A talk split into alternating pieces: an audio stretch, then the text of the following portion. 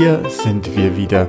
Die drei anderen Museumskäfer und zwar Martha und Jörg und Matthias. Und wir sind der Museum Bug. Wir sind der Podcast, bei dem drei, äh, ja, ich habe es gerade schon gesagt, Museumskäfer in Museen und Ausstellungen gehen und sich danach nachdem sie erstmal was Leckeres gegessen haben, bei einem Bierchen hinsetzen und überlegen, ob das so schön war, was sie alles gerade gesehen haben und ob es ihnen gefallen hat und was sie besser machen würden als alle anderen da draußen. genau, das ist der Museumpark, unser lauschiger Museumspodcast. Ja, mit einer gehörigen Portion Boulevard. Genau, Museumsboulevard ist das nämlich. Ja, so das haben wir so mal gesagt, ne? Ursprünglich. Ja. Aber mittlerweile sind wir schon recht analytisch geworden. Ja, voll langweilig. Ah, voll Aber langweilig. ich- ich Werden wir jetzt langweilig besonders. eigentlich? Äh, Weil wir etabliert sind jetzt, Mhm. nachdem wir, was, die 10.000 Download-Marke geknackt haben. Haben wir echt? Äh, ja, es sind jetzt, also wir hatten jetzt 10.000 Downloads. Cool. Ja, was das bedeutet, weiß ich nicht. Ich meine, ja, wir kriegen jetzt von, ist halt so eine Zahl, ne? von Spotify so eine Plakette wahrscheinlich, ne? Nee, Spotify spielt ja gar keine Rolle in der Rechnung. Nee, die sind da gar nicht mehr drin. Das Nee. haben wir alles ganz allein Das ist ja der gemacht. Feind, meiner Ja. Meinung nach. Aber gut. Stimmt. Direkt depubliziert. Ja. Ja, genau. Nein, aber wir sind immer, ich finde, wir sind sehr besonders, weil es gibt ja inzwischen doch viele Podcasts von Museen, aber gar nicht so viele Podcasts über Museen. Mhm. Ja, das äh, stimmt. Du bist der Marktbeobachter. Ja, ich habe äh, ich habe bei Martha gelernt, wie man Ja. den Markt beobachtet. Ja. Wir haben das ganz genau. Also hier Conversion, Ja. alles. Museum Bug Analytics. Genau, das ist unser achtes Standbein. Stimmt, stimmt. Wir müssen mal eine neue Sparte aufmachen, ne? Ja. Ja, heute äh, waren wir wieder mal in Berlin unterwegs. Letztes Mal waren wir in Hamburg. Und äh, heute waren wir wieder in Berlin unterwegs. Ich kann es noch mal sagen. Letztes Mal waren wir in Hamburg. Heute wieder in Berlin. Genau, aber auf einer, wir waren ähm, auch in unbekanntem Gebiet, zumindest Mhm. früher mal.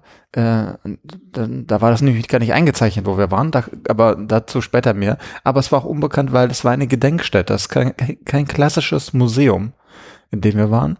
Und wir waren schon mal in einer Gedenkstätte, ziemlich früh sogar, in der Gedenkstätte äh, Blindenwerkstatt Otto Weid, das ist, glaube ich, der offizielle Titel. Richtig. Das wäre auch sehr schön. Hör- Hört euch die Folge an, das wäre sehr gut. Heute waren wir in der Gedenkstätte Berlin-Hohenschönhausen. Hohenschönhausen. Äh, muss man das so Hohenschönhausen. Hohenschönhausen. Schönhausen. Da wo die Hohenschönhausen. Hohenschönhausen. Ja, Ist genau. denn sonst noch vorher, bevor wir damit anfangen, irgendwas Spezielles passiert? Das ist irgendwie interessant, ne? Irgendwie, Martha hat früher immer gesagt, ja, müssen wir da vorher immer noch so noch diese Teile machen und jetzt, jetzt fordert sie es schon immer wieder ein. Also ich finde, Selber. was wir auf jeden Fall erwähnen sollten, ist, dass wir als Museumskäfer wieder geschlossen auf einer Demo waren. Oh, äh, geschlossen vor allen Dingen. Geschlossen. Ja. Hm. Nee, das stimmt, gestern war ähm, die große äh, Antikriegsdemo in Berlin. Man könnte auch sagen Friedensdemo. Oder Friedensdemo. Wie wurde die eigentlich kommuniziert? War das Friedensdemo? Ja, wahrscheinlich. Weiß schon. ich nicht. Ja. Ja, ich glaube schon. Ja, Also es, es hängt ja oft zusammen, ne? Für Frieden gegen Krieg. das. Aber ich finde, wir sollten aufhören immer mit diesem Gegen. Oder? ja, Das ist so mehr für. mehr für. Der Verbotspartei. Verbotspodcast. Gut, da sind wir gestern hingegangen. Ähm, Das war, äh, Ich fand das sehr beeindruckend. Das Und ich fand, das passt zu heute. ja. Ja, das setzt denn, es setzt tatsächlich, finde ich, ein bisschen den Rahmen für unseren Besuch äh, heute auch. Nicht mal Ja, das- thematisch unbedingt, Ja. aber so von der, von der, ich, ich habe vorher drüber nachgedacht und dachte, ähm, Oh. man sieht in Hört, hört. Zeiten wie heute, ja, ausnahmsweise habe ich mal nachgedacht, aber in Zeiten wie heute merkt man, äh, wie wichtig so Erinnerungskultur sein kann, Hm. dass man sieht, was mal war und was man vielleicht auch so nicht mehr haben will. Ja. Das dachte ich mir schon, das setzt so ein bisschen den Rahmen für heute. Ah, okay. In dem Sinne habe ich es noch gar nicht zusammengeknuppert. Total. Meinst du, Gedenkstätten sind vor allem dafür da, um zu zeigen, so will man es nicht haben? Ich glaube schon. Also Ja. ich glaube, hatten wir denn nicht mal vorher schon drüber gesprochen, dass das so merkwürdig ist, dass es ja so keine Städten gibt für hier war es voll schön, alles tipptopp. Ja. Ja, das stimmt. Gibt's nicht. Sondern es ist immer eigentlich eher so, dass man denkt, das Leid, man gedenkt des Leides anderer Menschen. Zumindest nicht in Deutschland, würde ich mal jetzt mal so behaupten. Vielleicht gibt es ja, gibt's ja so schöne Gedenkstätten irgendwo anders auf der Welt. Aber das weil die stimmt. Kulturen anders sind oder so. Sag ich mal, als ähm, Naja, oder das ist Kulturwissenschaftler. halt in so einer Militärdiktatur, da gedenkt man ja den Heldentaten der äh, ja. Soldaten. ja. Hier das so war keine Gedenkstätte, das ist ein Denkmal. Ach stimmt, das ist ne? ein Denkmal, Denkmal, das stimmt, ja. da hast du recht. Das ist was Oder ein. Ehrenmal. Gibt's ja auch hier. Treptower Park und so. Ja, ne? genau. Das wollte ich jetzt auch sagen. Sowas. Aber das ist ja Aber nicht stimmt, unbedingt, aber jetzt sind wir schon wieder bei den Gedenkstätte. Gedenkstätten schon angelangt, ne? Wollen wir noch, äh, ich wollte noch kurz, ähm, also können wir, was scheiße, jetzt habe ich das so abgewürgt, ne? Das die, die schöne Diskussion, tut mir Ja. leid. Hm. Wir können die ja gleich nochmal aufgreifen. Was möchtest du denn sagen, Jörg? genau. äh, ich wollte, ja, siehst du, jetzt Sollen wir erstmal anstoßen? Ja. Ah ja, wir Komm, können. das wird doch sonst so nichts hier. Ja, Ich mache meine, mit Mjölnir mache ich hier ein Bier auf. ja, Matthias hat so einen riesen Hammer hier. Damit öffnet der. Zeige ich dir nachher, wo er hängt. Tschüss, Prost. Leute. Tschüss. An einem kalten Wintertag abends. Geil. Dass du, du Berlin. bist so ein richtiger Literat auch. Ja, natürlich. Ähm, Dazu ein kaltes Bier am kalten Wintertag. Ähm, nee, ich wollte noch fragen, eigentlich, also was jetzt in der Zwischenzeit passiert ist, hatten wir schon alles abgekaspert, ne? Wir Mhm. waren äh, auf Demo mal wieder. Ähm, ob ihr noch was zu der letzten Folge sagen wolltet, vielleicht. Oder ob ihr noch irgendwas zum Thema äh, Museum der Ham äh, Museum Hamburgischer Geschichte sagen wolltet. Also vielleicht noch eine Sache. Ähm, Also du Das- wolltest an, anschauen. Ja, dann Ja, erzähl's ich- doch Erzähl einfach. du doch einfach. erzähl's ja, doch aber einfach. ich wollte euch ja auch fragen. also wir hatten noch ein, ähm, wir hatten noch zwei Kommentare von einem Matthias, den Nachnamen weiß ich jetzt wieder nicht. Habe ich, auch- hab ich auch vergessen. Äh, ihr erinnert euch ja sicherlich noch im ähm, Museum Hamburgischer Geschichte an diese Bilderuhr. Ne? Mhm. Mhm. Und ähm, da hatte der Matthias äh, noch Links verschickt ähm, auf so Webseiten und auf eine Webseite zum Beispiel, wo diese Bilderuhr nochmal irgendwie erklärt wird und thematisiert wird, die er auch selber, also die Webseite, die er selber, glaube ich, auch gestaltet hat. Und die ist wirklich sehr schön und ähm, äh, das wollte ich nur noch mal so als Tipp sagen, wenn man, genau. Das. Gute ist ja, die Website könnt ihr euch nämlich halt auch, auch anschauen. Und wenn ihr wissen wollt, wo die zu finden ist, dann geht ihr einfach auf museumbug.net, klickt die letzte Folge an und da findet ihr alle Links. Ja. Das ist super. Das Ja. stimmt. Das ist ein ja. toller Service, den wir und der Matthias da anbieten. Das ist ein Service. Unglaublich. Nee, aber noch irgendwelche Anmerkungen zu unserer kleinen Hamburg-Exkursion? Ich möchte sagen, es wird nicht das letzte Mal Hamburg gewesen sein. Die lieben Kolleginnen aus dem äh, von der Stiftung Historische Museen Hamburg haben sich nämlich auch gemeldet und die haben gesagt, Ja. äh, ja, seid ihr den Deppert? So klingen die da nett, aber Ja. naja, die haben gesagt, kommt dann nochmal vorbei. Und dann habe ich gesagt, ja, können wir machen. Du Weil, hast die, die Himmelsrichtung genau, verwechselt. das ist doch der, der internationale Museumspodcast. Und auf jeden Fall haben die gemeint, kommt dann nochmal vorbei, weil die Peking ist dann ja auch dem irgendwann zugänglich. Das der große Schiff im Hafen mit dem Hafenmuseum. Große Ente. Ja, so. Ja, Ach, echt? So ein Auswandererschiff oder was? nee, so ein Frachter ist das, glaube ich. Oder Ah. Segelfrachtschiff. Ein Segel Segelfrachtschiff. Ja, das bietet, der, das, also ist der Rahmen des Hamburger Hafenmuseums, was da ja etabliert wird. Und ich glaube, das wird ziemlich cool, weil Hafen immer gut ist. Hm. Hafen ist immer gut, ne? Das ist so eine Regel, Ja. kann man Ja. so sagen. Wasser ist immer gut. Ja. Ja. Martha, du hast dich jetzt schon so zurückgelehnt auf dem Sofa hier, als Ja, würdest du ich habe gleich schon einschlafen so die wollen. schöne Kuscheldecke über mir. Ich höre euch jetzt so schön zu. Ja, genau. Ich Dabei redet euch doch mal weiter. Aber ist hier eigentlich Liegeverbot. Du musst Ja. nämlich stehen. Oh, Oh. Gott, und zwar ja. den ganzen Tag lang. stellt euch mal vor, ey, Hohenschönhausen. Ach, da sind wir ja Da schon, ihr ne? echt nicht landen. Wollen wir da jetzt schon hin, nach Hohenschönhausen? Da kommt, Ja. ich glaube, da kommt man hin, ob man hin will oder nicht. Das Ich ist das so- Problem. ich hatte so das Gefühl, ich hätte noch so tausend Sachen zu sagen, aber ich weiß es jetzt gar auch gar nicht mehr. So von der letzten Folge meinst du? Mm, Ja, und auch von dem dazwischen. und für der nächsten Folge. Ja. Ja, ist auch egal. Fangen wir Ähm, mal mit. Mit was fangen wir denn an? Dann gehen wir doch mal zum, äh, zur Gedenkstätte Hohenschönhausen. Ähm, die ist ja in Hohenschönhausen, ne? Das äh, dem Namen nach. Ja. Und wir sind dahin geradelt, weil es ist tatsächlich ein bisschen weiter draußen. Für alle, die nach Berlin kommen, JWD. ja. Wobei, so, also So so, so nicht. ganz weit draußen ist es nicht, aber weit genug. Ich finde so, dass man als ähm, Autonomaltourist, bei dem es nicht auf dem Zettel steht, nicht zwangsläufig dran Ja, das vorbeikommt. stimmt. Da ist halt sonst nichts, oder? Das ist ein Mhm. leckerer Chilene, das kann ich sehr empfehlen, aber ansonsten ist da wirklich nicht viel. Ja. Hohenschönhausen, das ist ein äh, Stadtteil von Pankow, Ist das noch Pankow? Ich glaube nicht. Oder ist es Ist das schon? ein eigenständiger Stadt? Äh, oh Gott, da So. bin ich auch gerade wirklich ein Auf bisschen jeden Fall im überfragt. Osten von Berlin. Ja, also Im Nordosten. Nordosten. von Berlin. Ähm, ja, was lässt sich über äh, Hohenschönhausen noch so sagen? Da gibt es dieses Olympia-Gelände, zum Beispiel dieses große Sportgelände, wo die ganzen äh, Sportlerinnen und Sportler schon seit DDR-Zeiten trainieren. gezüchtet werden. Genau, da Ähm. gibt's jede Menge ähm, auch äh, Hochhäuser, Ja. aber es gibt auch äh, es gibt auch noch so einen alten Teil von Hohenschönhausen. Ja, Alt-Hohenschönhausen. Alte Hohenschönhausen. Und es ist aber auch so, da, da, dass das so ein bisschen, ich sag mal, ein bisschen weiter draußen ist, hat natürlich auch seinen Sinn und Zweck, dass das nicht genau in der Mitte ist, weil zu früheren Zeiten war das geheimes Sperrgebiet, Hm. zu dem ja auch nicht jeder Zugang hatte, weil sich eben in der Mitte, zu DDR-Zeiten vor allem, die eine Untersuchungshaftanstalt befand, die der Grund unseres heutigen Besuchs dort war. Ja. Genau, also die Gedenkstätte, das ist nämlich echt total interessant, das wusste ich alles nicht, ist äh, diese Untersuchungshaftanstalt, aber noch viel mehr drumherum, also richtig in, äh, mehr als ein Häuserblock. Also Ja.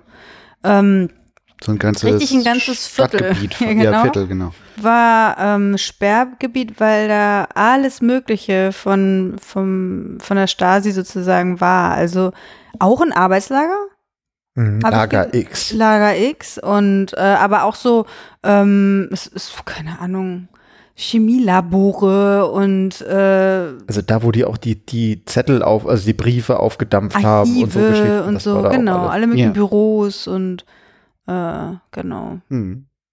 Ja, da haben wir schon nicht schlecht gestaunt, als wir da vor diesem ähm, kleinen Stadtteilmodell standen und äh, sehen konnten, wie groß das eigentlich war. Ne? Ich, also Hm. ich hatte zum als, äh, ich hatte als erstes gedacht, okay, man geht halt dort. Also wie sieht das eigentlich aus, äh, diese Gedenkstätte? Das ist wie so ein, naja, haben ja schon gesagt, Untersuchungshaft und Schalt. Also es ist wie so ein, es ist eine Mauer drumherum, große Mauer, Stacheldraht Und auch noch Stacheldraht. Und Wachtürme. Ganz Und so viele Wachtürme. Mhm. drumherum, so wie man sich das gemeinhin irgendwie vielleicht Mhm. vorstellt. Und dann äh, geht man da rein, dann ist da auch so ein kleiner ähm, Plan, äh, Quatsch, äh, so, ein- so ein Stadtteilmodell. Äh, Modell. Modell, ja. Und dann sieht man aber erstmal, also wie Martha es gerade schon beschrieben hat, also das Areal war einfach noch viel, viel, viel, viel größer.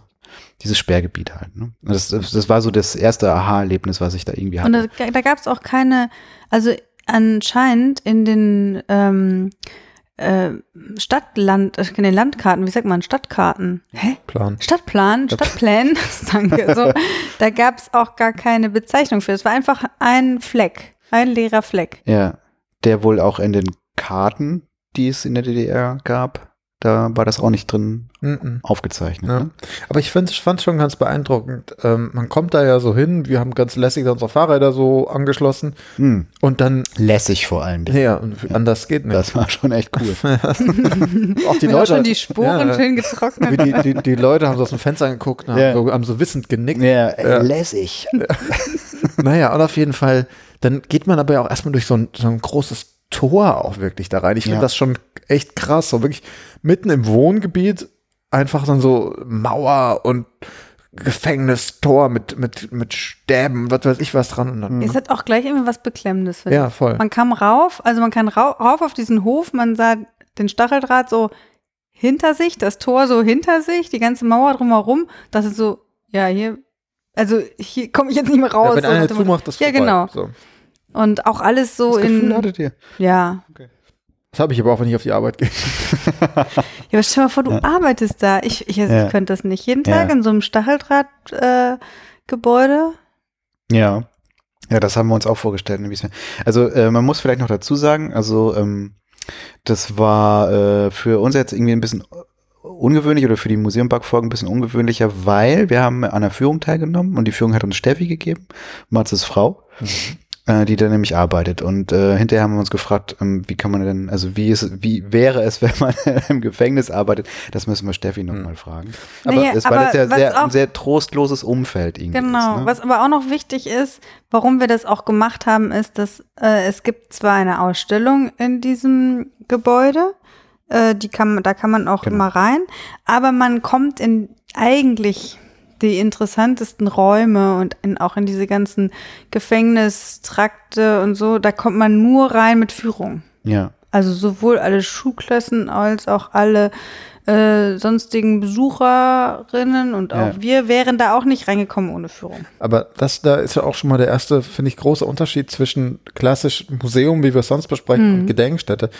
Das ist nämlich nicht so, dass du da durchlaufen könntest und dann wäre an jeder Zelle oder so irgendwie so ein Schildchen dran, wo dann hier ist übrigens das und das, achten Sie auf jenes, lesen Sie mal das und das, sondern das ist wirklich natürlich ähm, auch äh, restauriert teilweise schon, aber mehr oder weniger im Originalzustand von damals eben. Und das äh, führt halt dazu, dass wenn du als Normalmensch einfach so da durchlaufen würdest, du überhaupt, also man würde wahrscheinlich staunen und wäre irgendwie fasziniert, aber du hast überhaupt keinen Zugang dazu, weil du, weil dir, du niemanden hättest, der dir was erklärt ja, ohne und, Führung. und du bist vielleicht dann sogar noch mehr alleingelassen mit dieser eigentlich Beklemmtheit und mit, mit dieser, ähm, du verstehst es ja gar nicht richtig, Ja. was das jetzt hier ist. Also es war, ist auch total interessant, also das Gebäude hat, ist auch eine, eine ganz äh, lange Geschichte schon, ähm, ist noch äh, bis vor die Kriegszeiten, also ich glaube 20er Jahre, In ne? den 20ern geht's los. Genau. Und, ähm, und war dann, ähm, also oder wurde dann genutzt nach dem Zweiten Weltkrieg als von den äh, von der Sowjetunion als Gefängnis oder als Ja. Ja Genau, da, da geht's los mit den, mit den schlimmsten Sachen. Äh, was wir genau da alles gesehen haben, wir gehen, ich glaube, wir machen wahrscheinlich gleich mal unseren berühmten Rundgang. Ja, so ein aber was man vielleicht nochmal sagen kann, ist, es ist ja nicht nur, also wie du schon meintest, es ist so ein Gebäudeensemble. Ne? Also Genau. es sind irgendwie, äh, ist das älteste ist aus den 20ern und dann sind aber irgendwie Stück für Stück auch weitere Gebäude dazugebaut worden. Äh, genau, und denen dann eben halt auch weitere, also vor allen Dingen zu DDR-Zeiten dann, glaube ich, dieser Neubau, der dann auch irgendwie noch mehr ähm, Zellen und äh, Trakte und so beinhaltete. Ja. Mhm. Genau. Und dann hat uns die Steffi an die Hand genommen und ist mit uns da durchgelatscht. Und da muss ich nochmal sagen, ähm, da ist mir nochmal, ich glaube, ich bin mir, ich, sind wir jemals schon mal irgendwie als Museum Bug da irgendwie mit einer Führung durch die Gegend gelatscht bei irgendeiner Nee. Folge? Nee, Ich ne? glaube nicht.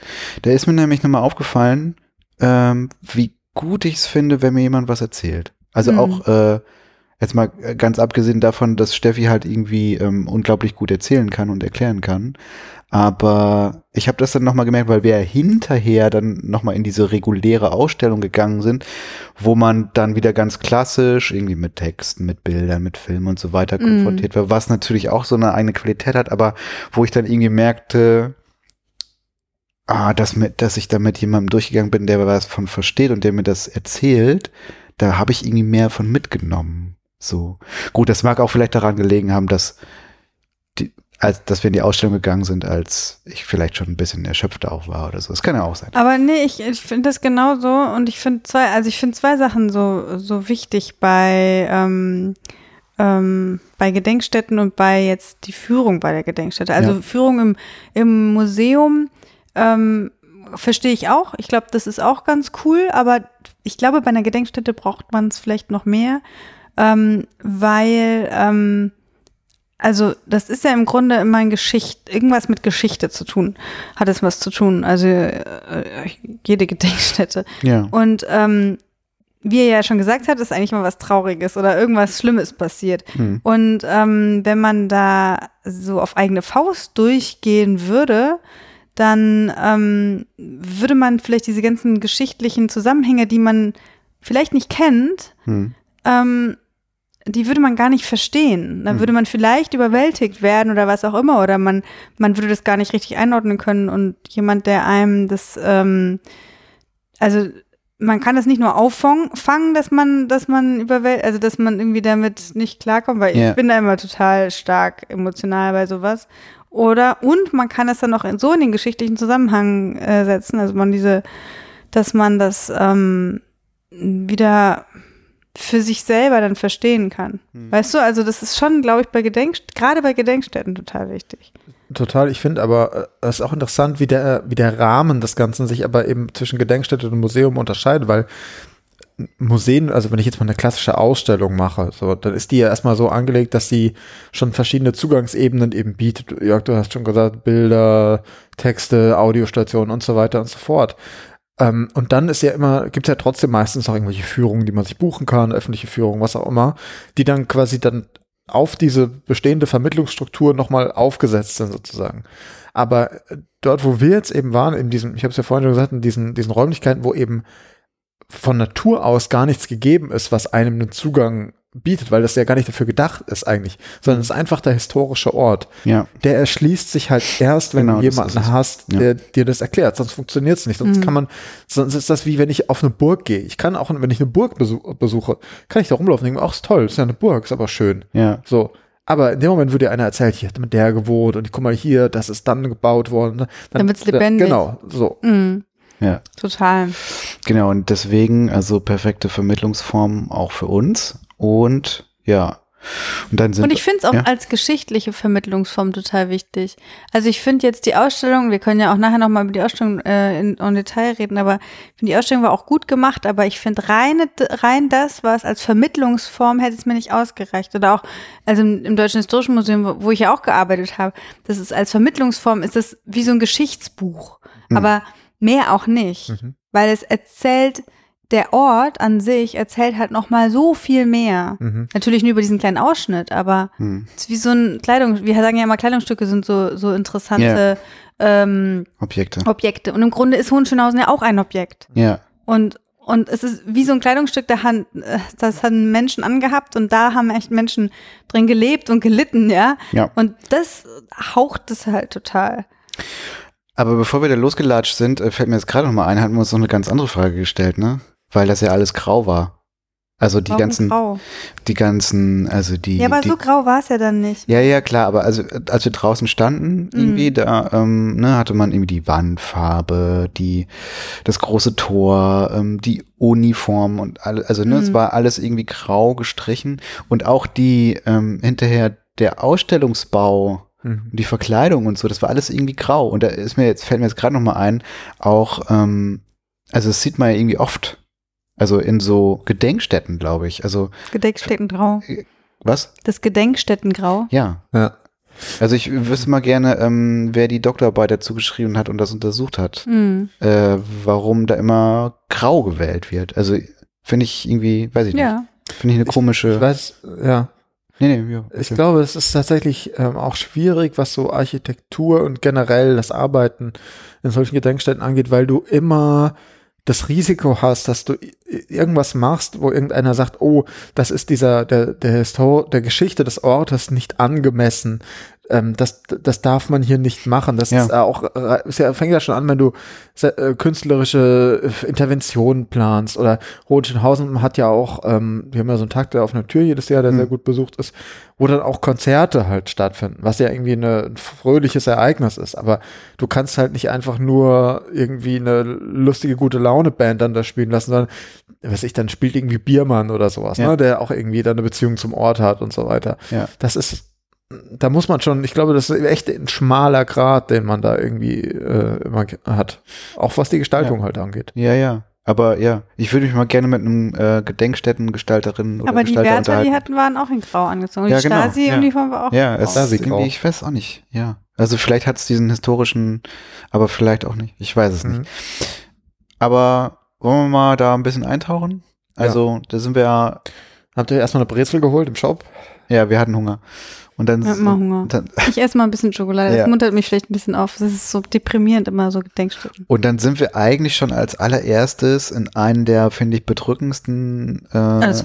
Orte äh, dieses, ähm, dieser Gedenkstätte gegangen, nämlich das sogenannte U-Boot. Das war so furchtbar. Übrigens, dieses, das, das war so furchtbar, habe ich, glaube ich, in den zwei Stunden, keine Ahnung, 200 Mal Du gesagt. hast es die ganze Zeit gesagt, ne? Ich habe das eigentlich nur gesagt. Das war wirklich so furchtbar. Ja, war das? Ich weiß. Aber das ist auch krass, ne? Das ist das Erste, was man eigentlich. bestimmt äh, mh. das ist das Erste, was man bei so einer Führung eigentlich gezeigt bekommt, ist natürlich das, Das ist doch noch das Schlimmste. ist die Frühphase des Ganzen. Ja. Genau. Äh, und also quasi äh, sowjetische Zeit. Ja. Und das ist halt, ähm, es ist im Endeffekt ein Kellergefängnis, ne? Und halt U-Boot, äh, das haben wir auch schön didaktisch aufbereitet, da sind wir da selbst drauf gekommen, dass es nämlich so genannt wird, weil es eben unten im Keller ist, es ist dunkel, es ist äh, Eng. eng, Stickig. äh, stickig mit vielen Leuten und so weiter. Keine Fenster. Genau. Und das ist natürlich alles, das gehört natürlich alles zum, zum, zur Idee des Ganzen. Das ist nicht einfach nur, ja, wir haben halt irgendwie so einen Keller umgewidmet oder was, sondern es ist schon so auch angelegt, dass die Leute da möglichst un unangenehmen Aufenthalt haben, um sie zu brechen. Genau, und da ist es irgendwie, ähm, hast du ja gerade schon erwähnt, also es ist so die erste Nutzung quasi durch mh, die äh, durch die Sowjets, Sowjetische durch die so, sowjetische, also SBZ. Ähm, und ähm, ja, da waren dann, also da, da wurden dann vor allen Dingen ja, also so quasi Nazis aus der zweiten, dritten Reihe, sag ich mal, äh, irgendwie unter, untergebracht, in Anführungszeichen. Ja, aber Ähm, da wird auch erzählt, und- dass es auch manchmal ganz normale Ja, genau. Leute getroffen hat. Ja, genau. Und das war auch so, das, das war auch einer der, also ich meine, was wir erzählt bekommen haben, war einfach so eine, eine wirklich eine ganz schlimme Aneinanderreihung von krassesten Informationen eigentlich. Das war so Und eine davon, also das ist auch immer so dieses, diese, dieses Verquicken von menschlichem Leid sozusagen, also was hochemotionalem mit so Bürokratismen. Mhm. Also äh, das war ja da äh, bei diesem U-Boot oder bei dieser ersten sowjetischen Zeit ja auch, äh, da wurde ja gesagt oder Steffi meinte ja, äh, dass sie so, ein, so, ein, so, ein- so einen Plan, so einen Plan zu erfüllen hatten. Also sie mussten halt irgendwie so und so viele Häftlinge nachweisen, also so eine Zahl. So und wenn die halt nicht, wenn da noch welche fehlten, dann wurden da anscheinend auch einfach Leute irgendwie wahllos von der Straße genommen, ne, Ja, um sozusagen diesen, diesen Plan zu erfüllen.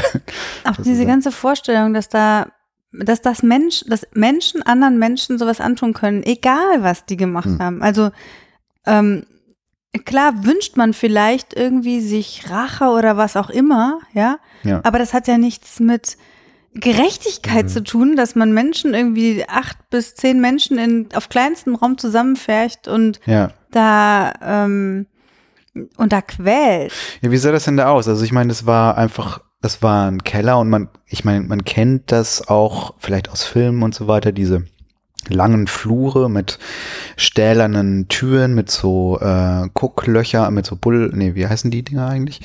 Wo man so durchgucken Türspion. kann. Mit so Türspionen irgendwie dran und wenn man ähm, wenn man mal in so eine, eine Zelle geguckt hat, dann waren die, weiß nicht, was war das denn? Fünf Quadratmeter oder sowas? Ja. Ja. äh, mit irgendwie einer großen Pritsche äh, oder so, so, so so Holz, Holz, so eine, so eine Holz. So ein, ja, wie, eine Pritsche ist auch das falsche Wort, ne? Aber halt so eine Liegegelegenheit, wo dann, jedenfalls in dieser einen Zelle war das so, wo dann eigentlich, pardon, äh, vier Leute irgendwie drin Platz haben sollten, aber die manchmal auch irgendwie mit mit Hochzeiten. sechs, acht, zehn Leuten Zwölf zu Hochzeiten, glaube ich, hieß es ja. irgendwie belegt war. Ne? Und ähm, einfach, also kein Fenster, sondern die einzigen Einrichtungsgegenstände halt diese Pritsche und ein Eimer, der wahrscheinlich für, ähm, für die Notdurft äh, am Start war und das war's. Ne? Und immer währendes elektrisches Licht haben wir gelernt. Also es war immer Um, an, um die Leute mürbe zu machen. um genau irgendwie sozusagen den, äh, den Sinn für Tag und Nacht irgendwie zu verwirren. Und dann darf man sich nicht hinlegen als Anweisung. Dann darf man sich tagsüber nicht hinlegen, sondern muss in der, in der Zelle stehen, zu zwölf auf fünf Quadratmetern. Ja. Im schlimmsten Fall, ja. Und also das nur, also man, man geht da durch und erfährt halt nur so Sachen und denkt man, nee, das ist schon assi, das ist schon schlimm. Und dann kommt immer noch so eins oben drauf Mhm. irgendwie. Da, dauernd kommt einer vorbei und guckt rein, dass das auch die Regeln eingehalten werden. Ähm, dann hörst du irgendwie natürlich da unten irgendwie einen Haufen Männer da drin, die da irgendwie am Rumschwitzen sind. Äh, die Feuchtigkeit setzt sich ab, die Klamotten fangen an zu schimmeln, die Leute werden krank und lauter so Die Zeug. werden auch nur nachts verhört. Auf Russisch. Mhm. Sollen Zettel unterschreiben mit Geständnissen, die sie nicht verstehen, weil sie es nicht lesen können. Ja. Also, ich will jetzt immer nicht sagen, also, eine furchtbare Zeit einfach auch. Vielleicht sind es, sind Leute in dieses Gefängnis gekommen, weil sie auch furchtbare Dinge gemacht haben. Aber trotzdem ist das nicht, also ich finde, es ist einfach nicht, es geht einfach nicht. Ja. Ja. Und das ist ja eben das Interessante an Hohenschönhausen, finde ich, dass, ähm, also so kam es halt rüber, dass die allermeisten Gefangenen waren ja da aus politischen Gründen.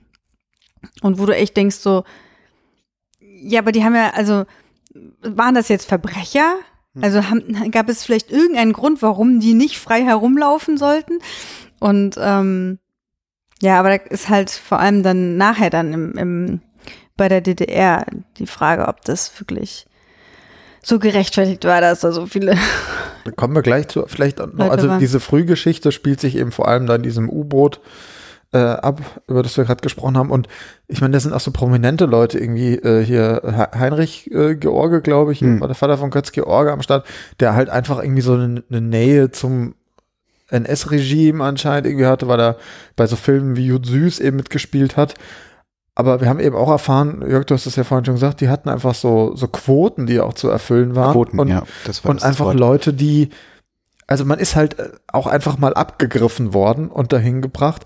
Und dadurch, dass das auch zu der Zeit, das ist, äh, ist ja nichts für Langzeitunterbringung gewesen, sondern es ist Untersuchungshaftanstalt im Endeffekt, ja. Mhm. Das heißt, die haben dich halt da reingesteckt, um zu gucken, ob du Dreck am Stecken hast im Zweifelsfall oder sie dir halt irgendwas nachweisen können. Ja.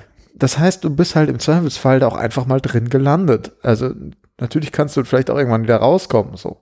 Ja, Aber dadurch, das war dass ja du- schon ja. dann, dass die, also das, was dann im, äh, die Ausstellung hat ja dann danach so ein paar Biografien dann auch aufgegriffen und also äh, Heinrich George zum Beispiel und so, und die sind ja im Arbeitslager gelandet. Ja. Dann. Aber also es, die ja. sind ja dann nach, nach Russland, der Arbeitslager gelandet, oder? Mhm. Aber es, ich, ich finde es halt einfach so krass zu sehen, dass, dass die dich da einfach reinstecken konnten unter dem Verdacht, es könnte was sein. Es ist nicht wie, ah, wir, wir haben hier Beweise gefunden und äh, der Staatsanwalt kommt und sagt, holen Sie den mal bitte ab. Der, äh, der steht unter dem dringenden Tatverdacht, sondern die nehmen dich halt mit und überlegen sich dann quasi, ob du was gemacht haben könntest. Das Ja. ist so das Gefühl. Und das ist halt, das ist ja auch so, das macht ja in der Gesellschaft auch was. Wenn Ja. du weißt, jederzeit hält halt, kann ne neben den Auto halten und die packen Ja, und ein. es ist halt auch von Anfang an, auch schon äh, zu der sowjetischen Besatzungszeit, war es so, dass du deine Meinung nicht frei äußern konntest. Dieser eine junge 17-jährige Schmidtchen, der einfach protestiert hat über diese Zwangsvereinigung ne, von ähm, KPD und SPD. SPD, genau. Der ähm, hat einfach Plakate, also er wurde beim Plakate ähm, au- aushängen irgendwie Mhm. aufgefangen. Mhm. Also sowas zum Beispiel, wo du denkst so, ja, und das ist auch was, was sich dann in der DDR weitergeführt hat, dass du einfach nicht, du kannst nicht sagen, das finde ich scheiße oder das finde ich blöd. Mhm. Das gibt's heutzutage immer noch in ganz vielen Ländern. Lass uns vielleicht ein bisschen den Rundgang weitermachen, weil di- dieses U-Boot, so schaurig es auch ist, ist ja eigentlich wirklich nur der Einstieg in das Ganze. Wir, wir standen dann noch draußen erstmal auf dem Hof und haben uns diesen den Neubau, heißt das auch da noch, ange, angeschaut, von außen erstmal. Ja. Und das fand ich auch schon faszinierend, weil äh, wir da irgendwie gelernt haben, ähm, man, man erkennt von außen, welche Räume drinne sind, sprich äh, Verhörzellen und Mhm. also Zellen und Verhörräume. Und die, das Verhältnis davon zwischen Verhör und Zelle, und das finde ich halt sehr eindrücklich, ist wirklich mehr oder weniger eins zu eins gewesen. Das heißt, jeder Gefangene hatte eigentlich so seinen Gehörraum, äh, Verhörraum da drin. Und sein Mitarbeiter, Genau. der ihn dann, also wirklich von den Mitarbeitern auch nur Männer, ähm, meinte Steffi, ähm, wurden die eins zu eins betreut. Ja. Ja, ob das auch gleichzeitig so viele äh, äh, äh, Verhörer, wie, ja. Mitarbeiter. Äh, Hatte ich dir doch mit, gesagt. ja, Also interessant war auch, also die, ähm, aber die sind ja vielleicht nicht alle zur gleichen Zeit verhört worden. nee. Aber äh, wann ist der Neubau gebaut worden? Weißt du das ungefähr? In den 50ern dann, ne? Ja, also wir gehen jetzt quasi sozusagen, genau, wir gehen jetzt schon in die DDR-Zeit. Genau. Wo, Das ist dann der wo das von der, von der Stasi sozusagen das ähm, äh, Übernommen wurde. Die- Übernommen ja. wurde, ja. Angelernt sozusagen von den Sowjets noch, die haben denen gezeigt, wie das funktioniert und dann haben die Ja. das übernommen. genau. Und dann war halt deren, und das finde ich halt auch so krass, deren Anspruch war dann halt nicht mehr diese körperliche Folter, sondern das auf psychologische Art zu machen, also komplette Isolation, also es sind eigentlich alles Einzelzellen. Deswegen kann man halt sagen, das sind so 114 Zellen ungefähr, also man Ja. hat wahrscheinlich 114 ähm, Inhaftierte, auch wieder Untersuchungshaft.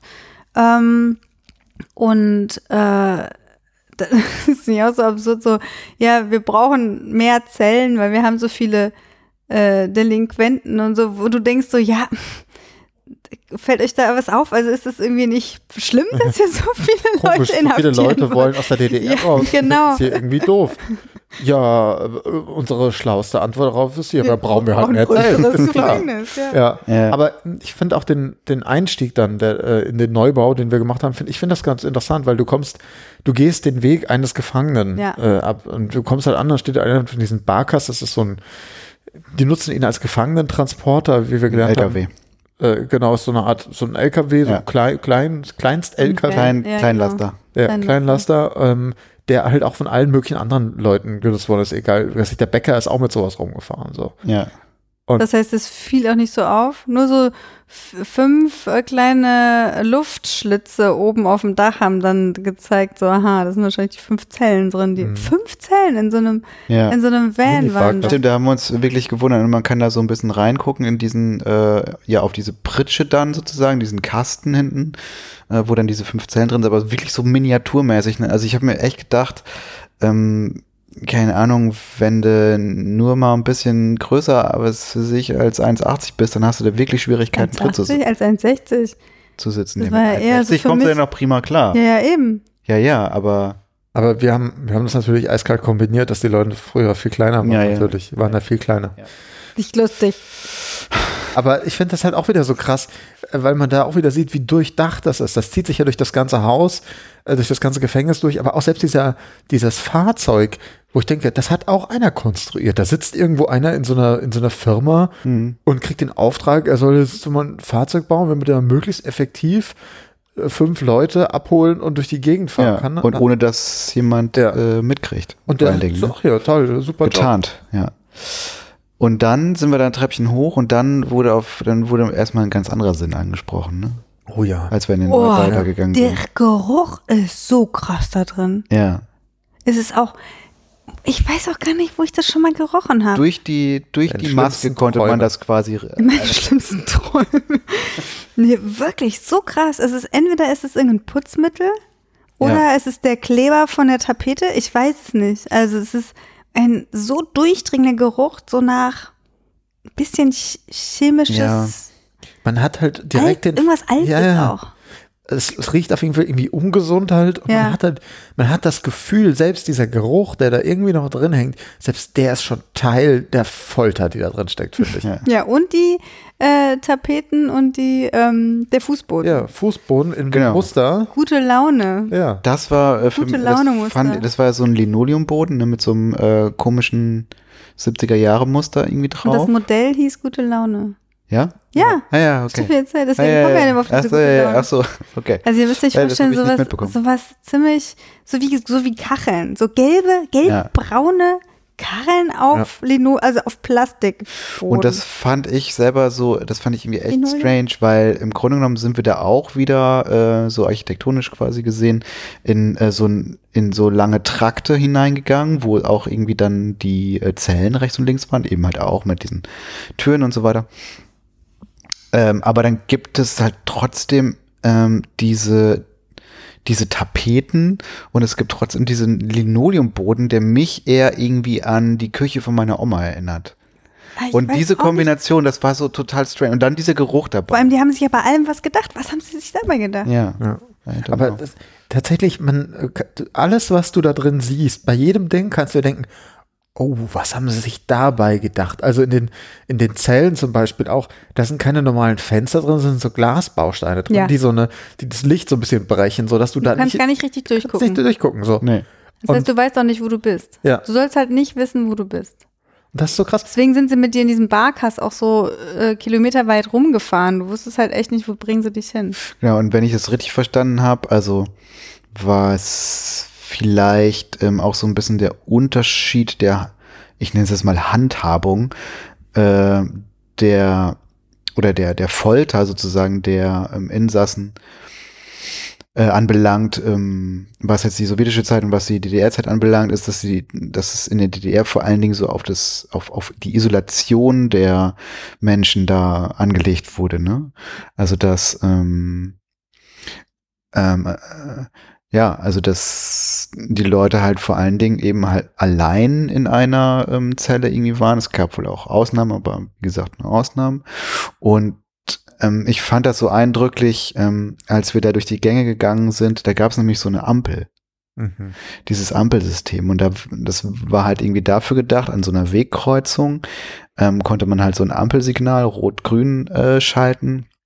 Und das war halt dazu gedacht, dass wenn jemand, äh, wenn ein Häftling äh, äh, irgendwo anders hingeführt wurde äh, und dann aber auch noch andere sozusagen äh, ihm da begegnen, dann konnte man halt irgendwie sagen, also das Rot bleibt mal hier stehen, jetzt müsst ihr ähm, euch sozusagen an äh, zur, zur Wand hinrichten, so habe ich das verstanden, ne? ähm, damit ihr den Häftling, der jetzt gerade vorbeigeführt wird, nicht angucken könnt. Also das halt auch, man begegnet sich zwar auf dem Flur, aber Blickkontakt wird halt irgendwie vermieden, um die Isolation so groß wie möglich zu halten. Und dazu brauchte man halt so ein, so ein, so ein, so ein Warnsignalsystem in den Fluren, damit man sozusagen diese Isolation so groß wie möglich halten konnte. Oder man wollte es halt, ähm, man wollte halt, dass die Familienangehörige oder Freunde sowas sehen. Genau, das, genau, das fand ich auch so interessant. Und so wenn so Psychotrick. Blickkontakt im, äh, am Start war, dann war es immer so, ein, Dann so war eine Strategie. Absicht, ja. Also das, Ich finde das so, ich Ja. finde das so krass, weil, also ich meine, das ist super planvoll und alles irgendwie total durchdacht. durchgeplant, ja. So, und ich kann äh, auf einer also auf einer ganz merkwürdigen Ebene kann ich nachvollziehen, wenn du derjenige bist, der sich das ausdenkt, das Zeug, ne? Da, davon abgesehen, dass das halt super menschenverachtend ist und alles, dass man da fast schon wahrscheinlich einen Stolz rauszieht, wenn man so sämtliche Lücken in diesem System geschlossen hat, wo man denkt so, boah, ich habe das die perfekte Anstalt da gebaut, wo mit dem perfekten Ampelsystem und sonst was, dass da keiner einen sieht und wenn dann doch, Hm. weißt du so, also so auf so eine ganz verrückte Art und Weise kann ich nachvollziehen, dass da so Leute auch sich richtig geil gefunden haben, dass sie da sowas hinkriegen. Ja, also ich musste da auch, ähm, ich glaube, da hatten wir in unserem Besuch in der ähm, Blindenwerkstatt Otto Weid auch mal irgendwie kurz drüber gesprochen, wieder irgendwie an diese, äh, an diese Shoah-Filme von Claude Lanzmann denken. Weil der nämlich auch ähm, dann Täter aus dem KZ interviewt. Mhm. Ne? Und ähm, die haben halt auch so das, was du jetzt gerade meintest, ähm, in diesem Interview, also schon allein äh, verrückt schon, dass der das irgendwie hinbekommen hat, die Leute da zu interviewen, ähm, die Ja, so viele Leute in den Tod geschickt haben. Aber Hat auch heimlich gemacht. ja, ja, genau, so von, genau. Äh, und da ist halt genauso dieser, dieser Impetus, nämlich, dass, ähm, dass eigentlich irgendwie mehr auf sozusagen die, wie soll man sagen, auf die organisatorische Fähigkeit und so abgehoben wird, so im Sinne von, ja, und dann haben wir so und so viele da durchgeschleust und, und das und das und das und, und das hat so und so funktioniert. Also so, so rein, ja, funktionalistisch irgendwie erklärt wurde äh, und überhaupt nicht auf einer moralischen Ebene natürlich. Ja, das ist ja auch so interessant. Äh, da sind wir jetzt noch gar nicht, ne, in unserem Rundgang, aber diese, diese, ähm, in dem, bei dem Ausstellungsteil, da kommt man nämlich auch in den Trakt, wo das Büro vom Direktor und so vom, vom Mhm. Gefängnis ist. Und da ist auch ein ganz kurzer ist Interview, ganz kurzer Interviewausschnitt mit dem ehemaligen Direktor von dem Hohenschönhausen Gefängnis. Ja. Und was so untertitelt ist mit ohne Reue. Und wenn man ihm so zuhört, denkt man so, ja, du hast es halt komplett durchdrungen, ne? Du hast es halt von klein auf, ähm, hast, warst du halt in dieser Welt Mhm. und ähm, natürlich verstehst du nicht, dass das nicht geht. Für dich sind das Feinde, ganz größte Feinde, Mhm. auch wenn es ganz normale Menschen sind, die einfach nur mit der DDR Ja. nicht klarkamen, ja. Das sind, äh, und da waren nämlich dann auch, und das fand ich eigentlich eine gute Ergänzung dann zu unserem Rundgang, ähm, so eine Vitrine mit Alltag bei den Stasi-Mitarbeitern. Und die hatten ihre eigenen Sportvereine, die hatten ihre eigenen, also die Kinder waren in Schulen sogar unter sich, das haben sie wahrscheinlich auch irgendwie Mhm. gut organisiert, ähm, und in äh, Hobbygruppen, was auch immer alles. Ähm, das heißt, die haben auch nur ihre Bubble gehabt Mhm. Und haben nichts anderes gehört. Und natürlich sind die dann aus allen Wolken gefallen.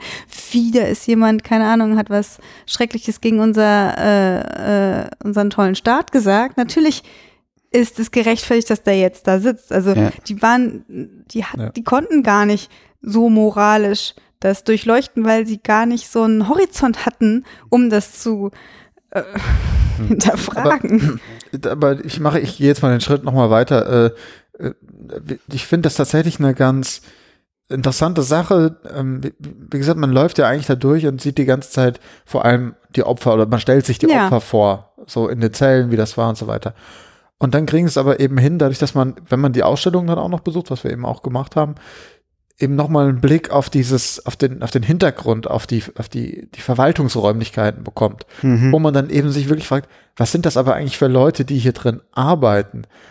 Also wie, Mhm. wie, wie haben die gedacht? Und das finde ich ist ja auch Teil des Systems natürlich. Es geht, es sind, natürlich ist wichtig, dass die Opfer im Zentrum stehen, aber gleichzeitig fragt man, sollte man sich ja immer fragen, wie, wie kommt man denn dahin, dass da Leute arbeiten und jeden Tag so wie, wie heute die Besucher dort jeden Tag so reingehen und äh, Mhm. sich an den Schreibtisch setzen und die Akten ausfüllen und so Mhm. weiter.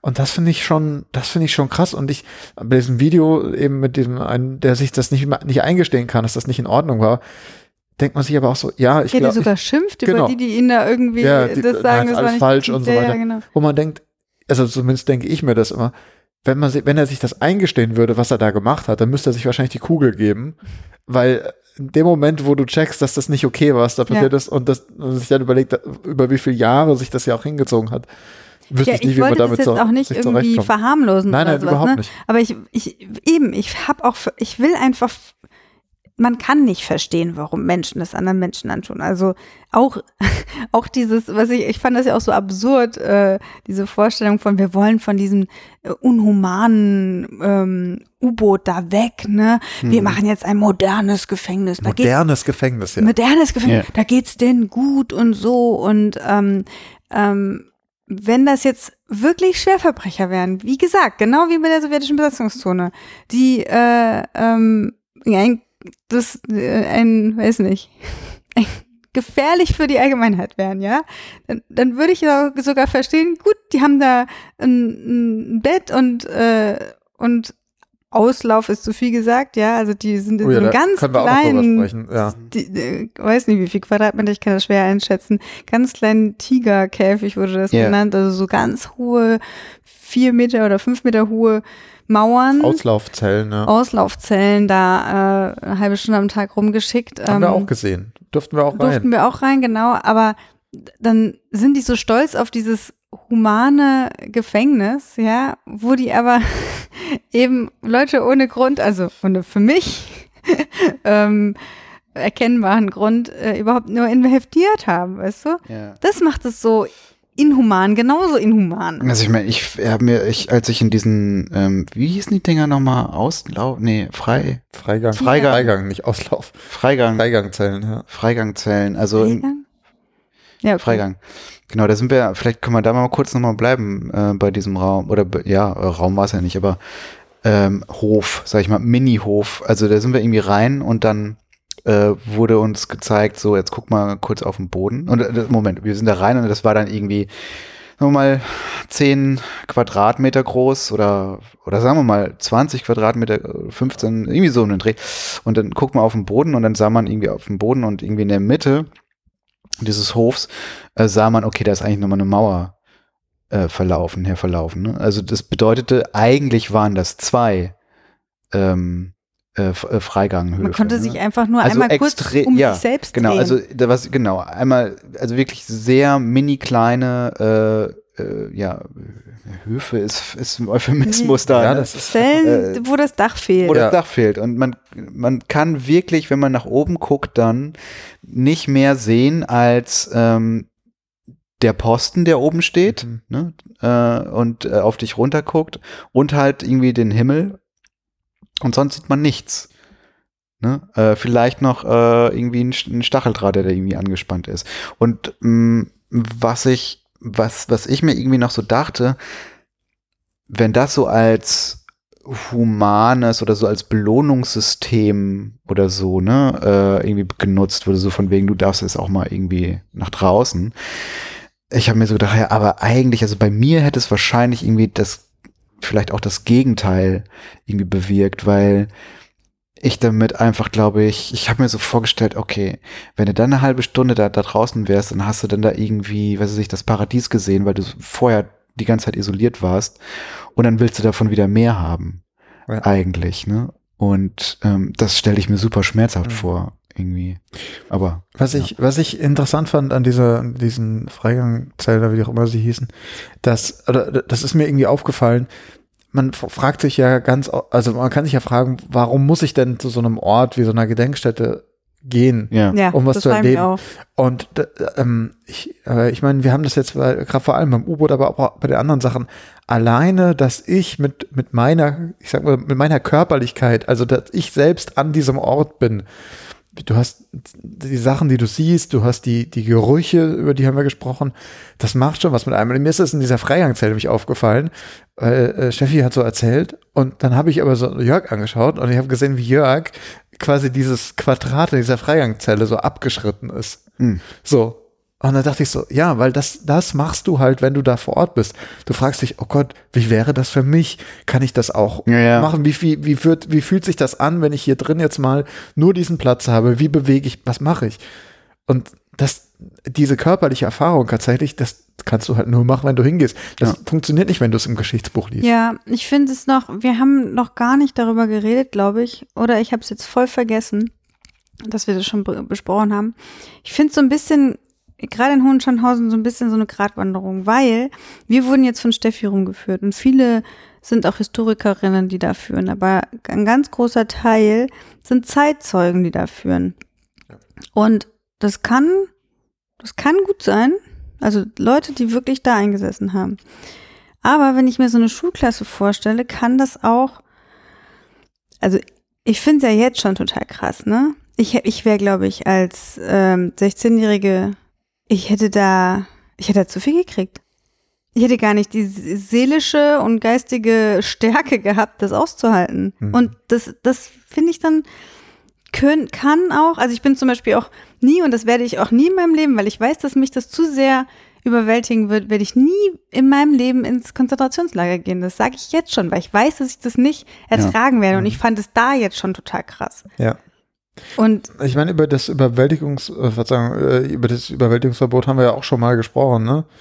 Das äh, auf der einen Seite natürlich, das kann man auch so, so Guides und so weiter mitgeben und in Sag doch nochmal kurz, was es bedeutet für die Also, Leute, die es äh, vielleicht nicht wissen. Genau, im Endeffekt geht es darum, dass man eben genau das versucht zu vermeiden, was Martha gerade beschrieben hat, den Leuten ähm, quasi absichtlich äh, so eine emotionale Überdosis zu verpassen, so dass sie da rausgehen und sagen, oh Gott, oh Gott, das war alles so schlimm, nie mehr, ich will nicht, äh, sondern eben eher reflektiert an das rangehen, auch verschiedene Perspektiven aufzeigen, so wie Mhm. man eben moderne Pädagogik eben äh, angehen würde. Naja, ich kam jetzt drauf, ja. weil du gesagt hast, wie fühle ich mich da? Ja, genau. So, aber ähm, das ist auch wichtig, dass man ja eigentlich jemanden hat, der einen da so ein bisschen auffängt auch und es in den Rahmen setzt. Deswegen, was du gerade meintest, Martha, ist es halt, finde ich, auch wichtig, da auch nicht nur zu sagen, ach, okay, du, du bist hier mal eingesessen, deswegen darfst du hier eine Führung machen und fertig, sondern auch die auszubilden, fortzubilden, denen was mitzugeben oder in so einem Tandemverfahren jemanden mitzugeben, der pädagogische Fähigkeiten hat. Weil natürlich sind diese Zeitzeugengespräche, das ist nicht zu ersetzen und es werden ja auch immer weniger, die sowas leisten können. Aber das ist alleine ist halt nur, ich sag mal, nur weil man eingesessen hat, ist halt keine Qualifikation. Das haben wir jetzt noch gar nicht so richtig gesagt. Also ich meine, die ähm, Gedenkstätte, das ist ja eine Stiftung irgendwie vom Bund und von dem, vom Land. Ja. Und ähm, natürlich arbeiten da, äh, ich sag mal, Gedenkstätten-Expertinnen und Experten, aber eben halt auch die ähm, diejenigen äh, Zeitzeugen. Also die sind da auch mit von der Partie. Ähm, und das sind ja vor allen Dingen irgendwie viele, die äh, dort eben halt auch äh, inhaftiert gewesen sind. Ne? Und Komm, äh, das können wir ja ruhig sagen, sonst können, Ja. das können wir auch erklären, warum es Genau. hier so quietscht. Und das hört hinterher eh keiner mehr. Das wird alles äh, weggeschnitten. Ja. Ja. jetzt hat er, hallo, schön, dass du da bist. Na, ähm, genau. Und äh, da hatten wir am Ende auch noch so drüber gesprochen. Also auf der einen Seite irgendwie voll die ähm, mega wichtige, äh, die mega wichtigen Leute, ne? Also dass man überhaupt die Möglichkeit hat, mit Leuten zu sprechen, die das Ganze von innen gesehen haben und ähm, äh, da irgendwie so einen Erfahrungsschatz und Erfahrungshorizont irgendwie haben. Auf der anderen Seite aber eben halt auch ähm, ja, was du hast es gerade so als Tandem beschrieben, ne? Also so die Frage, wie ähm, äh, Also lässt man sozusagen Zeitzeugen alleine mit den Besucherinnen und Besuchern oder macht das irgendwie mit denen zusammen? So, ne? Ja, ja, ich finde vor allem halt, das ist auch ein Problem, Zeitzeugen, die werden, also die werden natürlich älter, das heißt, ich sage mal, sie sterben auch aus. Hm. Gleichzeitig macht natürlich auch das Alter und das ständige Wiederholen. Ich meine, die machen da irgendwie drei Führungen am Tag, jeden Tag in der Woche, über mehrere Jahre hinweg. Wir wissen alle, wie sich unser, wie sich die Geschichten, die wir erzählen, auch mit dem verändern, was wir erzählen, ja.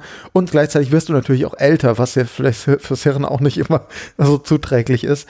Das heißt, äh, irgendwann, äh, also im Zweifelsfall läufst du in so ein radikales Erzählen dann irgendwie rein, hm. was eigentlich nichts damit dem zu tun hat, was passiert ist. Also, was weiß ich, dass du halt, äh, was weiß ich, was erzählt, was dir passiert ist während deiner Haft. Und eigentlich musst du sagen, nee, so war es nicht. Die Akten sagen eigentlich was anderes. Ja. Deswegen ist es eben auch so wichtig, dass so sowas auch durch so eine eine wissenschaftliche Komponente irgendwie eingepflegt wird. Ja. So. Und das ist aber auch eine Aufgabe von Gedenkstätten. Das ist ja nicht nur so, dass die da irgendwie äh, den, den, den Putz an der Wand halten und äh, hier und da sorgen, dafür sorgen, dass deine Schulklasse durchläuft, sondern die, die forschen natürlich auch, ja.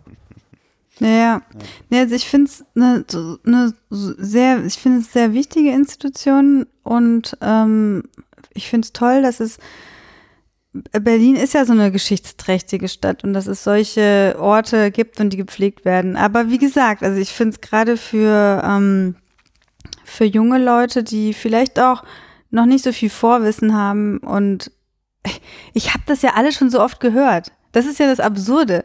Ich habe das Was? alles schon so oft gehört. Naja, äh, wie Menschen in, in Gefängnissen so, gefoltert werden ja. und sowas. Kennt man ja aus, keine Ahnung, von James Bond, ja. Guantanamo.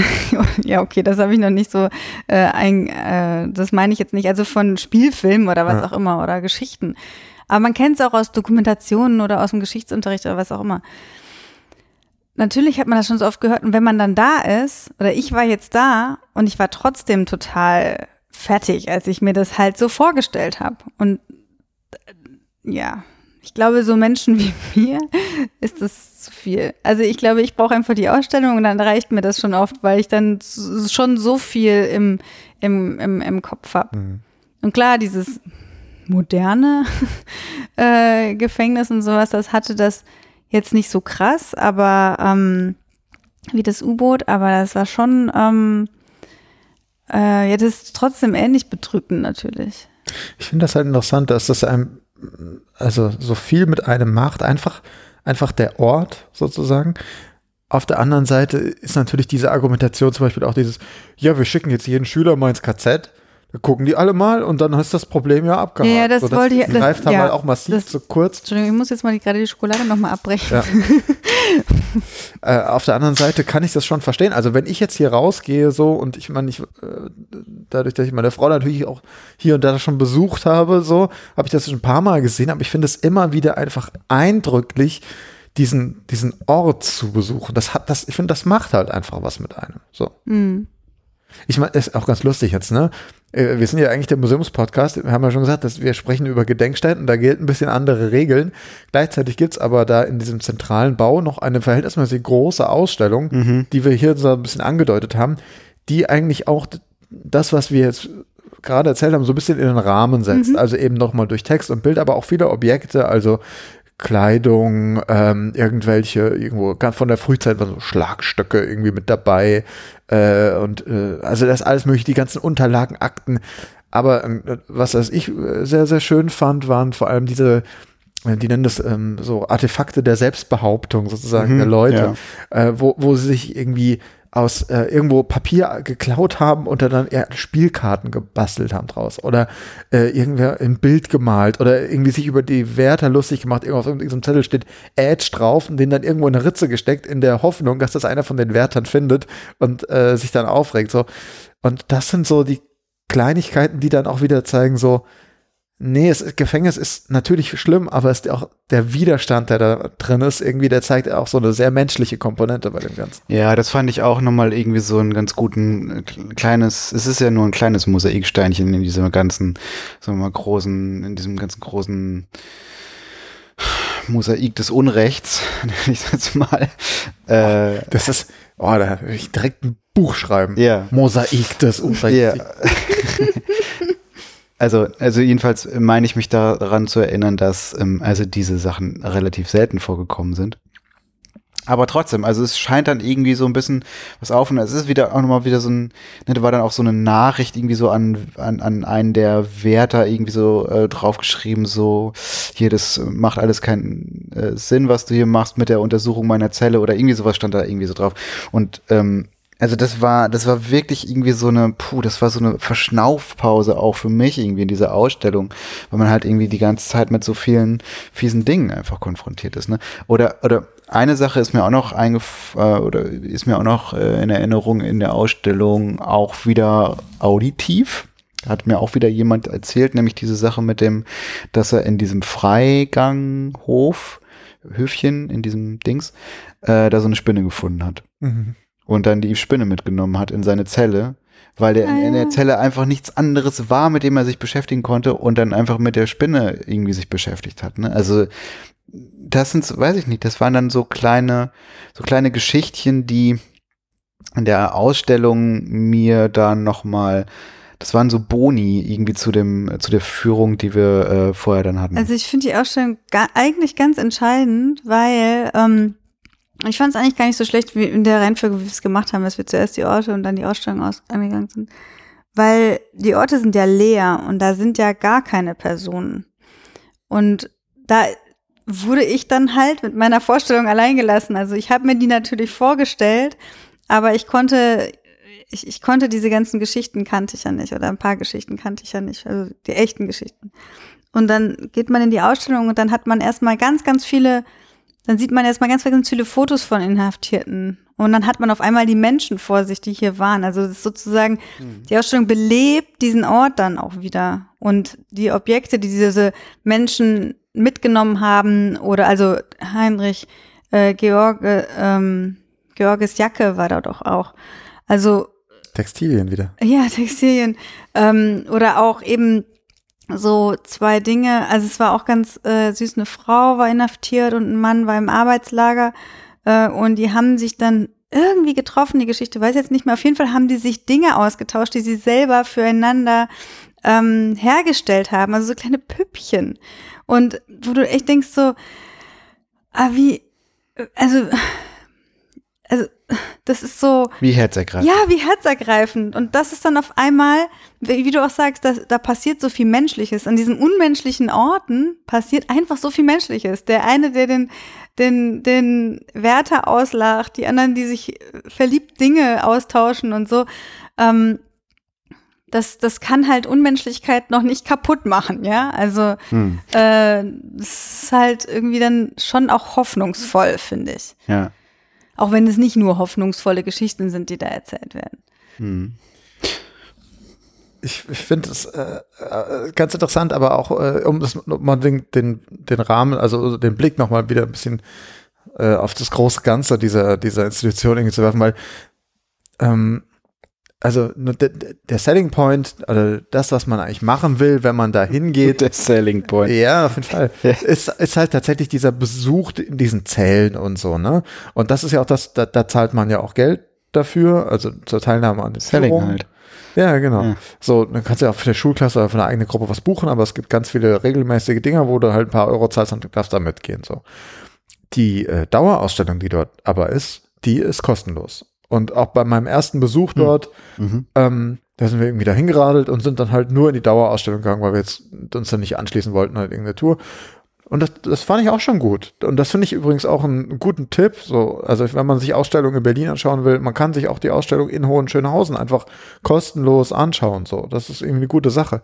Aber in dem Moment natürlich, wo du dann in diese in diese Zellen nochmal reinkommst und so weiter, das ist nochmal ein ganz anderer Schnack, als einfach in so eine Ausstellung zu gehen Ja. gleichzeitig, äh, was Martha gerade meinte, dass das so, das funktioniert zusammen halt sehr gut, weil ich äh, war überrascht auch über mich selbst, wie ich dann auch die Ausstellung interessant finde und auch die Geschichten der Leute, weil ich muss ehrlich sagen, mir sind so diese, ähm, das, was man da auf dem Museum macht, so, wir brechen das runter auf Individuen, die erzählen dann ihre eigenen Geschichten und so. Das ist mir oft ziemlich wurscht, weil ich denke mir so, wenn das nicht irgendwelche super bekannten Leute sind, die ich in, irgendeine, in irgendeinen Rahmen setzen kann oder so, dann gibt mir das oft nicht, wenn so Ja, Leute, die ich das nicht kenne, mir Verstehe Geschichten ich bei dir nicht, Matthias. Das hast du denn irgendwann äh, schon mal erzählt, dass du es irgendwie nicht, äh, dass es das für dich immer bekannte Leute sein müssen.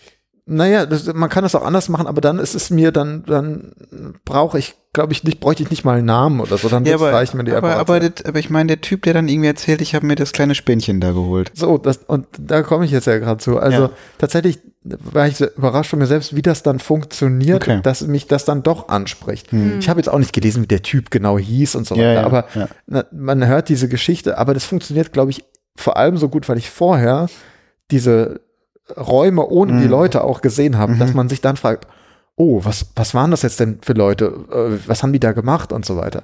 Und deswegen im Nachhinein das nochmal zu sehen, finde ich das eine gute, sehr gute Kombination. Und ich glaube, wenn man sich entweder nur die Führung anschaut oder nur die Ausstellung, dann Hm. fehlt eine Ich Komponente. glaube auch, was fehlt auch. Es Ja, fehlt das kann was. sein, ja.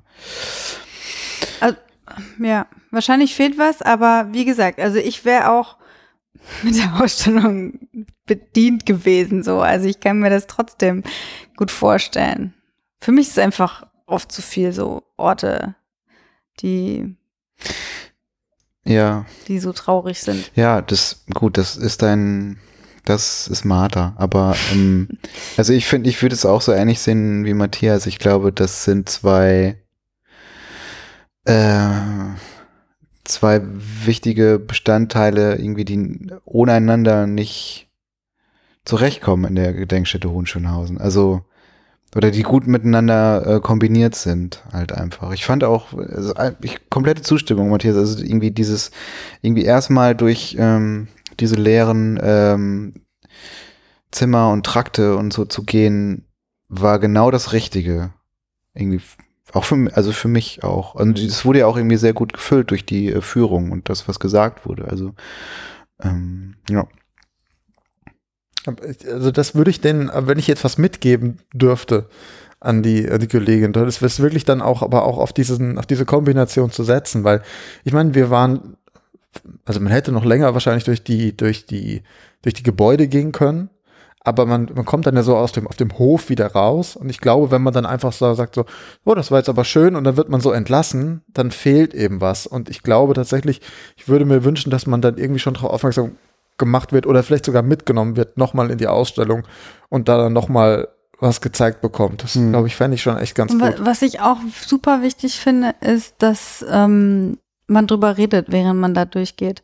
Also, das haben wir ja auch gemerkt. Steffi hat dann immer gesagt, hm, komm, wir müssen jetzt weiter, weiter und so. Ich glaube, ähm, ähm, also zumindest ich brauchte das zwischendurch mal, diese Sachen auch loszuwerden. Also die, die einem so durch den Kopf gehen, weil das schon sehr ähm, ja, schwierige Dinge sind, die da einem gezeigt werden, mit vielen komplexen Zusammenhängen und äh, vielen Emotionen. Und ich glaube, das ist wichtig, dass man zwischendurch immer mal wieder auch darüber reden kann, was einem da so durch den Kopf geht. Ja. Also so Ja. alleine und nur so zuhören und sowas, glaube ich, äh, wäre ich auch überfordert. Ich denke jetzt schon so ein bisschen an mein Fazit, ne? Und ich, äh, Ich glaub, da können wir jetzt auch hinkommen. ja, ähm, also Jetzt mal vielleicht anfangen. Äh, so wie ich dran denke, äh, kommt es wieder an den Anfang zurück, das, was wir ganz am Anfang mal besprochen hatten. Also natürlich würde ich irgendwie jedem empfehlen, mal in die Gedenkstätte Hohenschönhausen zu gehen. Und auch sei es einfach nur, ähm, um einmal äh, in diesem Freigängerhof irgendwie so einen kleinen Kreis zu drehen, weil man da irgendwie schon, oder jedenfalls ich, da äh, irgendwie schon so ein bisschen, also keine Ahnung, klingt jetzt vielleicht vermessen, aber so ein bisschen so ein Gefühl dafür, dafür bekam, vielleicht äh, wie es ist, irgendwie nicht frei zu sein. Ähm, aber also weswegen jetzt ans an Anfang zurück, also Gedenkstätten empfehlen, dahin zu gehen. Also warum eigentlich? Warum sollte man, warum sollte man verdammt nochmal irgendwie Leuten sagen, ja, warum sollte man sich das antun? Warum soll man Leuten sagen, geh dahin, ähm, geht zu so einem Ort des mega Unrechts, äh, zieht euch das rein. Also die ganzen sonstigen Mhm. Erklärungs, ähm, äh, Versuche, die wir im Museum, im, im, im, im Museumpark immer machen, so von wegen, ja, hier ne, es soll was unterhalten, was Unterhaltsames haben, ähm, es sollte irgendwas mit mir zu tun haben und so weiter. Das, diese, diese ganzen Erklärungsmuster äh, greifen da irgendwie nicht so richtig, ne? Ich, also das ja? schon. ja, was, ja, okay. Also ich glaube, ein Museum ähm, kann und sollte das auch nicht leisten. Dieses, ähm, also diese Museum. krasse, äh, also sagen wir mal, Gedenkstätte meinst du? nein, ein Museum. Ja. Also du hast jetzt gesagt, im Vergleich zum Museum. Oder? Also ich Ja, finde, ein ja. Museum äh, sollte jetzt nicht sagen, ja, wir bauen jetzt mal hier das U-Boot nach Ja. und dann schicken wir mal da alle Ja, durch, weil das ja. ist ja nicht, also ich finde, auch wenn es nachgebaut wäre, wäre es nicht, Ja, ich finde es dann auch nicht richtig. ja. ja. Aber ähm, äh, man, also vor dem Hintergrund, warum man das empfehlen könnte, ist eigentlich nur zu sagen, dass du hast es ja eigentlich schon beantwortet, dass du gesagt hast, ich bin da diesen Tigergang äh, rumgelaufen Hm. und habe äh, gefühlt, dass so fühlt es sich an, wenn man nicht frei ist. Hm. Und Das ist ja, das ist ja schon eine krasse Erkenntnis, die du da jetzt heute. Naja, was äh, heißt Erkenntnis? Ich, ich, ja, aber ja. Hm? Ja, doch. Nee, ich habe da keine Erkenntnis gewonnen. Ich habe, glaube ich, irgendwie so ein kleines Gefühlchen da irgendwie bekommen. Aber Ja, okay, aber das Ja. ist ja ein krasses Gefühl, was dich da angesprochen hat. Ja, das stimmt, aber wieso, also ja, aber wieso sollte man halt zum, wieso sollte man jemand sagen, du setzt dich sozusagen einer dir nicht äh, angenehmen Situation aus? Geh zu einer Gedenkstätte, wo die mega Scheiße passiert ist und setz dich dem aus. Wieso? Ich glaube, da findet man wahrscheinlich jetzt auch keine Antwort Nee, irgendwie ich drauf. würde das auch muss nicht machen. Ich, ja. Aber, aber eigentlich muss ich aus meinem äh, Du bist unter Zwang. unter, genau, unter Zwang Zur muss ich jetzt sagen, Ja. geht dahin. Nein, ähm, ich finde gerade, gerade, ähm, also ich finde es einen sehr, sehr guten Bildungsort für Schulklassen, glaube ich. Ähm, das ist eine sehr sinnvolle Art, ähm, dieses Thema, Hm. diesem, sich diesem Thema zu begegnen, finde Ja, ich ja. einfach. Also aus, aus Büchern kriegt Ja. man da nicht so viel mit und äh, auch nicht aus Dokus oder so. Und das ist meine große Empfehlung. Also habt ihr eine Schulklasse oder habt ihr auch ähm, Schüler, sagen wir mal, ab wie vielen Jahren? Ab 14? 12, 14? Ja, 12 ist, glaube ich, noch zu heftig. Schön mit der Kita. 14 oder, oder 16 oder sowas, da würde ich sagen, super, macht das. Muss jetzt nicht der tolle Wochenend-Familienausflug sein, aber ähm, das Ja. ist mega wichtig. Ja. Was ich, was ich spannend finde, das ist auch mein Fazit. Ähm, ich finde mein Fazit ist am spannendsten. nee, ähm, tatsächlich, ich mache mich ja immer lustig, wenn über die Aura des Objekts gesprochen wird. Ja. So. Ich meine, was soll das? Da Voll der Quatsch. alles so. Aura. Ah, Ja, genau. Und dann, dann gehst du irgendwie nach Hohenschönhausen und denkst dir so, ja, krass. So, das ist einfach, die Aura, das Authent, der authentische Ort macht in dem Fall einfach einen Unterschied. Ja. So, das ist, äh, äh, ist auch nicht zu beschreiben. Das ist tatsächlich, das musst du irgendwie erleben und ich meine, den, äh, man merkt das jetzt auch bei uns drei. Bei dem einen macht es halt mehr, bei dem anderen macht es halt irgendwie weniger auf so einer emotio rein emotionalen Ebene und so weiter. Aber irgendwie dieses, also dieses Faszinosum durch diesen Ort zu gehen, der mehr oder weniger noch so aussieht, wie er aussah. Das so riecht, ist so krass. Ja, dieses, dieses sehr körperliche, äh, so dieses Erlebnis auf der einen Seite und gleichzeitig aber auch wirkt er auch nur zum gewissen Grad aus sich selbst heraus. Man merkt einfach, wie wichtig so personelle Vermittlung auch an so einem Ort ist. Du kannst auch, ich kann auch alleine durchgehen und äh, ich habe es vorhin schon mal gesagt, das ist bestimmt immer noch faszinierend, aber nur zu einem gewissen, also bis, bis zu einer gewissen Ebene und weiter halt nicht. Du meinst, weil du von dir selber fasziniert bist. Ja, ihr könnt mich auch buchen. Ich gebe euch eine Führung durch Hohenschönhausen. Nein, Quatsch. Wirklich nicht. Ähm, nee, aber tatsächlich ist das interessant und also wir haben das jetzt heute Ja. gemerkt. Ich sage es, vielleicht bin ich da auch jetzt natürlich irgendwie ein bisschen voreingenommen, aber ich brauche da jetzt auch nicht zwangsläufig einen Zeitzeugen so. Gleichzeitig, so wie wir die Ausschnitte in der Ausstellung gesehen haben, merkt man Mhm. trotzdem, dass auch das natürlich einen Mehrwert hat. Mhm. Ja, also das ist vielleicht was, ähm, vielleicht kann ich mein Fazit nochmal kurz ergänzen, was äh, Antrag ist genehmigt. ja, okay, alles klar. Äh, das, äh, da würde ich tatsächlich auch äh, nochmal wieder, das wäre ein Grund für mich auch nochmal wieder zurückzukehren und ähm, äh, so einen Zeitzeugen da auch mal zu hören, der mir was dazu erzählt, weil also der Ort an sich ist schon einfach so extrem ähm, Extrem. auratisch, ja, und äh, ex extrem, extrem. Ähm, aber dann auch noch jemanden zu haben, der das auch wirklich sozusagen in, also, ja, der da drin gelebt hat und seine Erfahrung da irgendwie zu. Das, das würde ich, das könnte ich mir auch immer sehr gut vorstellen. Also ich kann, ich würde es auch anderen Leuten empfehlen, also diese Geschichts, äh, ähm, also die sich halt auch für Geschichte interessieren, glaube ich. Also weil wir ja ganz oft fragen, sagen so, hm, da würden wir unsere Freunde dahin schicken und so. Ja. Aber ich glaube, ich muss da nicht nochmal mitkommen. Gut. Ich schicke alle anderen hin, aber ich bleibe zu Hause. Das ist das Das Vater für. Vater. Genau. Ja. Ja. Gut. Aber Und ich bewundere Steffi, dass sie da arbeitet, hinter dem Stacheldraht. hinter schwedischen Gardinen. Ja. Ähm, ja. Aber ich habe ein Fazit, ich habe noch ein kleines Fazit. Ja, Und noch ein Fazit. Wir überschlagen uns mit Ja, genau. Ein Fazit kommt Fazit. selten allein. Nee, mein Fazit ist nur, ähm, der Museumbar kann nicht nur Museum, sondern wir können auch Gedenkstätte. Ach so. das habe ich heute festgestellt. Mhm. Können wir auch sehr gut. Könnt ihr uns Ja. auch einladen, wenn ihr eine Gedenkstätte habt. So bei euch Habt. im Garten. Dann kommen wir da vorbei. Habt ihr eine Gedenkstätte, ruft uns an. Genau. 0800 Gedenkstätte. Ja. Ja, ist doch gut. Das, ähm, ja, das war doch heute wieder ein, ein ganz, ein, äh, ein, ja, ein ander, anderer Museumberg-Ausflug, aber ein äh, trotzdem auch unglaublich guter. Äh, an diesem kalten Februartag, letzten 28, 28. Februar. Ähm, Ähm, schon 28? ja, wir haben schon 28. Ähm, genau. Dann, tja, was bleibt jetzt noch? Ähm, Matthias. es bleibt noch Matthias. Als allerletztes bleibt So. Matthias. Noch ein, übrig. noch ein Fazit.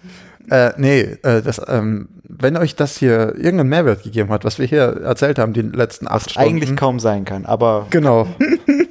Dann ähm, könnt ihr uns auch unterstützen, wenn ihr wollt. Und äh, der einfachste Weg, das zu tun, ist, uns eine gute Bewertung beim Podcast-Anbieter eures Vertrauens zu machen. Also sei das bei, beim Feind, also bei Spotify, äh, oder eben auch Die zum- Feind.